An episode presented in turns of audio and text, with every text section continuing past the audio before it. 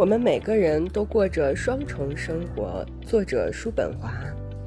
与低等动物不同的人类，由于有了理性，对整个生命生发的多样观点，可以和现实生活的几何的、无趣的、抽象的、简单的计划相比。所以，它和低等动物的关系，就像航海家和没有受过教育的水手之间的关系。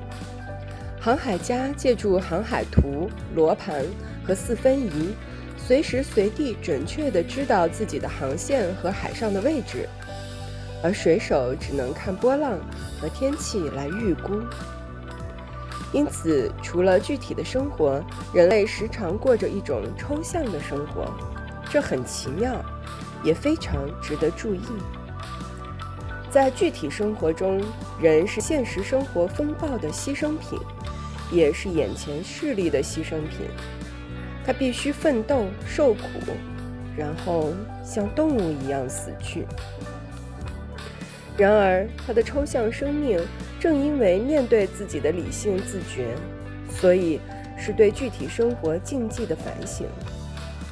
我们所参考的就是那简单的蓝图或计划。在这种安静思虑的环境中，一个人觉得过去彻底支配了他，强烈影响了他的，只是枯燥无趣的东西。当下和他也无关，他只是旁观者。这种从现实生活退到反省思维中的情形，可以和演员相比。演员曾在舞台上扮演一个角色。也置身在观众之中，在重新走上舞台之前，静静地观察，看看有什么事情要发生。即使是迎接自己的死亡，也是反省的状态。但是，只要他再度走上了舞台，在那里活动、受苦，就像他过去所必须做的一样，没有反省，只有直接的体验。从这种双重生活中产生了人类所特有的恬静心境，但和动物的无思无虑完全不同。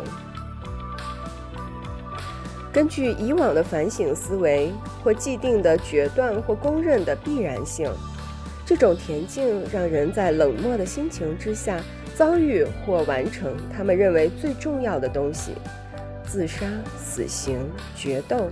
一切危及生命的行动，总之，完成他的整个动物本性所反抗的东西。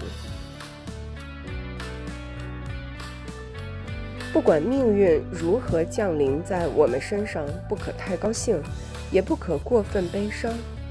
一方面是由于一切事物都在充满变化，我们的运气随时都会变动；另一方面，是因为在判定事情对自己是好是坏之时，我们易于受到欺骗。